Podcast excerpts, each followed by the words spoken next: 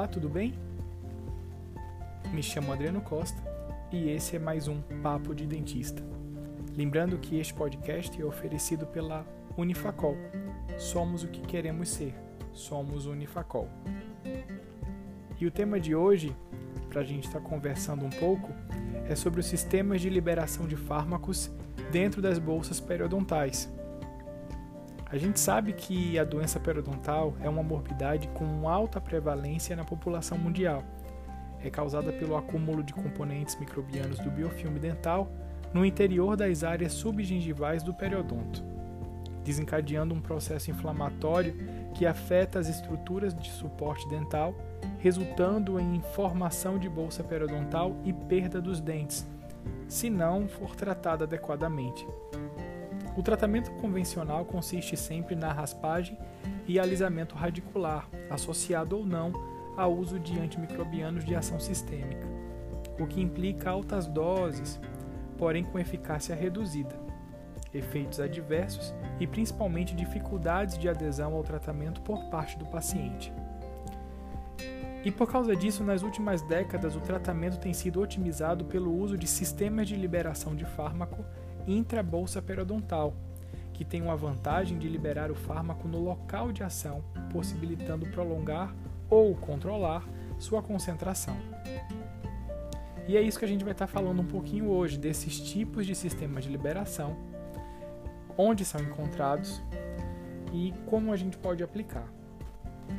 É, entre os vários sistemas do organismo humano, o digestório possui importante função de mastigação, ingestão e absorção dos alimentos e eliminação da parte dos resíduos. Os dentes são órgãos acessórios do sistema digestório e estão implantados nos arcos alveolares da maxila e mandíbula e têm a função essencial de mastigação, cortando, moendo e misturando os alimentos ingeridos. A saúde bucal é muito importante para a manutenção da saúde global do organismo humano. No entanto, vários problemas tais como neoplasias, disfunções glandulares, cáries e a doença periodontal acometem a cavidade oral. E daí vem o termo doença periodontal, como várias doenças associadas nessa região do periodonto.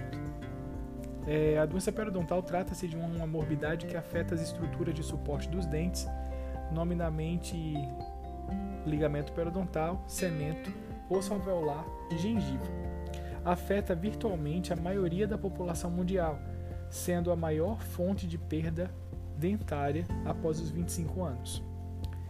Existe evidência esmagadora de que a doença periodontal é causada por acúmulo de componentes microbianos do biofilme e que se acumula no interior das áreas subgengivais do periodonto.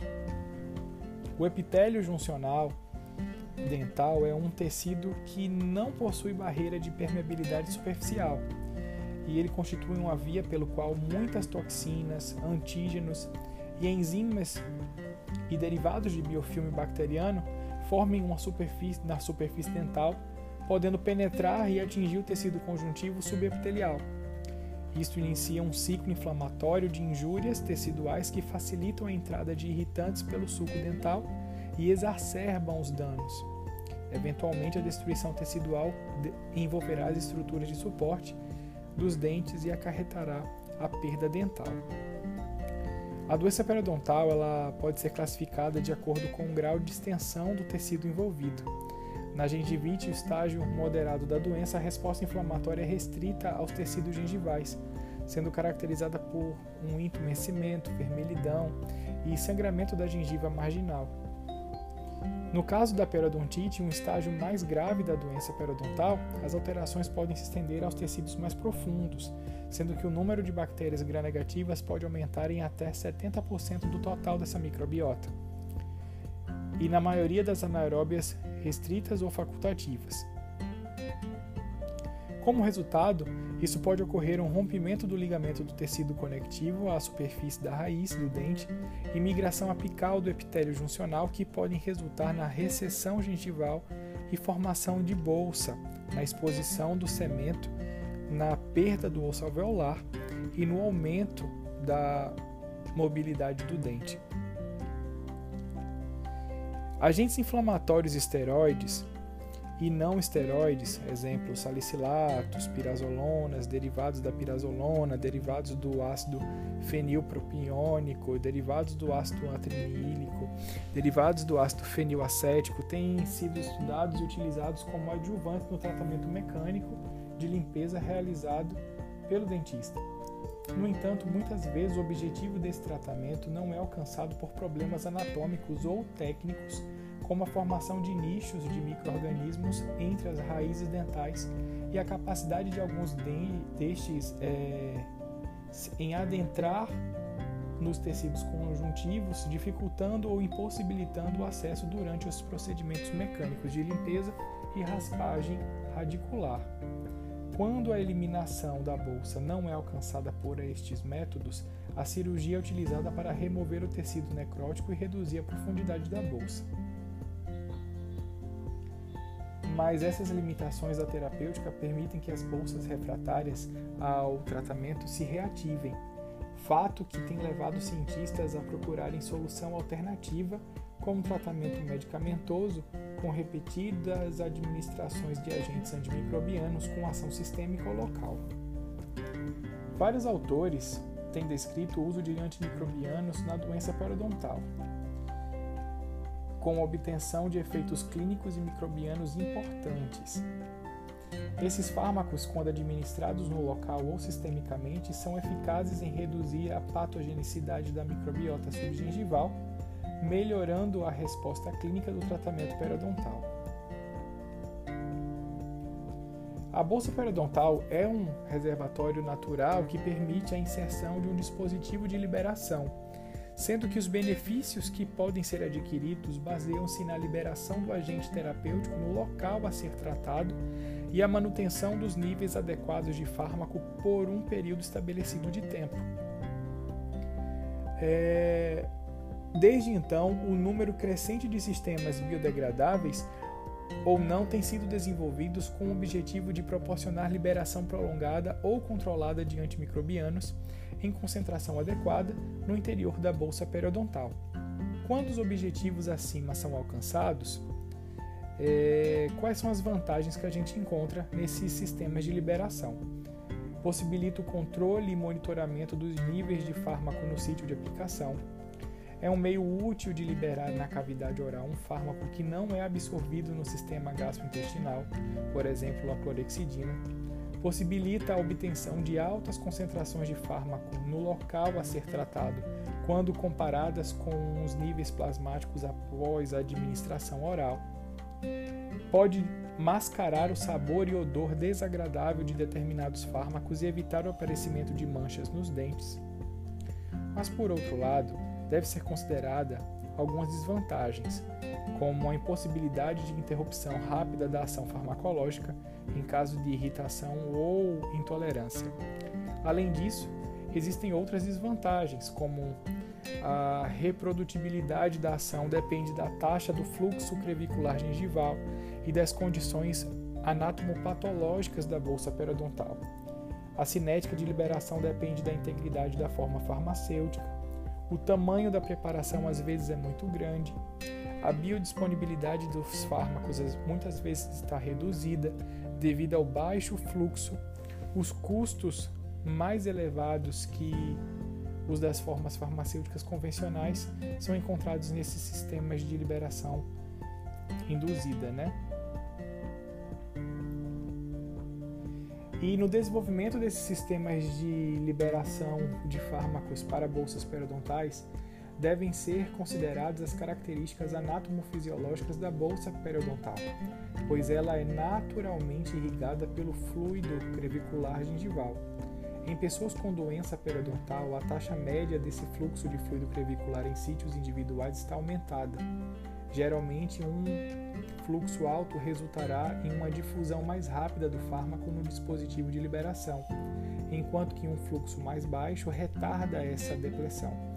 Assim, a taxa de liberação deve ser mais alta no estágio inicial da liberação para que seja atingido um nível terapêutico mais rápido possível, mantendo-se durante todo o período de tratamento. Um outro parâmetro a ser considerado é a absorção do fármaco.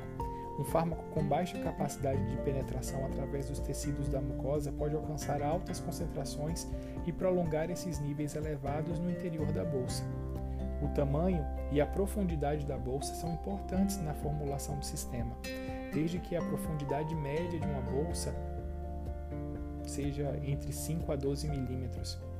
E o sistema não pode ser grande, assim é necessário que a dose do agente ativo contida no mesmo seja altamente efetiva e que este seja altamente específico, evitando, por exemplo, recidivas e o aparecimento de cepas resistentes.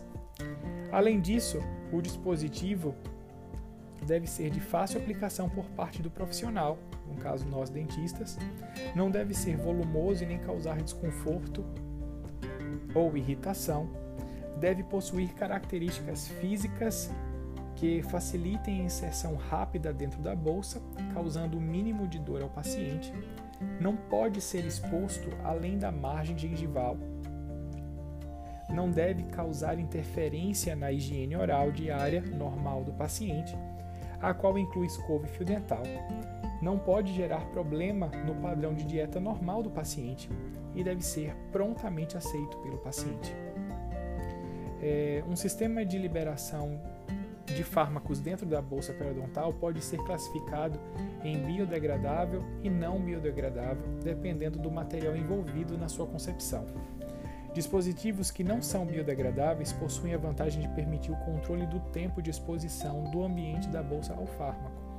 Entretanto, a principal limitação desse tipo de dispositivo é a necessidade de remoção do mesmo após o período de tratamento e vários problemas têm sido associados a esse procedimento. Normalmente é necessária competência técnica para assegurar a retirada completa do dispositivo vazio, devido à possibilidade do aparecimento de efeitos indesejáveis, tais como inflamação do tecido local, resultantes do reconhecimento pelo sistema imune de um corpo estranho, por exemplo.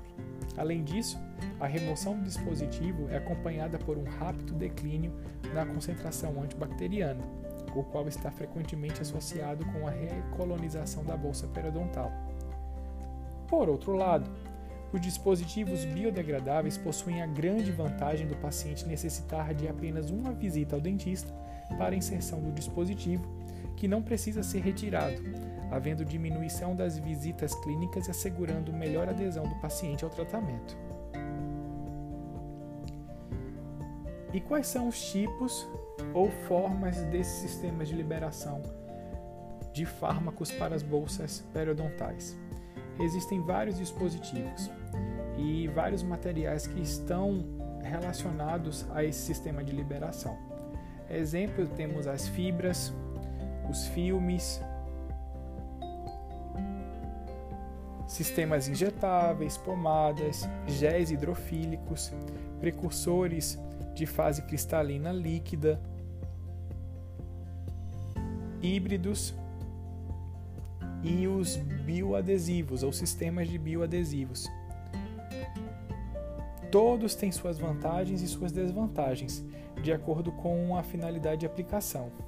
Lembrando que os sistemas bioadesivos são sistemas de liberação mais modernos, em que a resolutividade na sua liberação dos fármacos é mais rápida e com menos efeitos colaterais.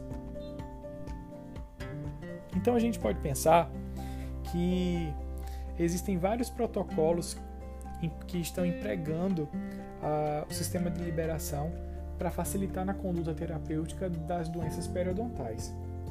E o que se verifica atualmente é a melhora clínica desses pacientes, principalmente devido às alterações da microbiota subgengival.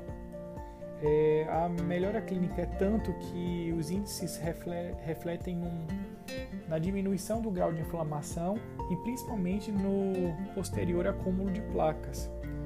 Diminuição do grau de hemorragia, a sondagem, profundidade de bolsa diminuída e medida do nível de adesão do epitélio juncional e também da diminuição do fluido do líquido crevicular.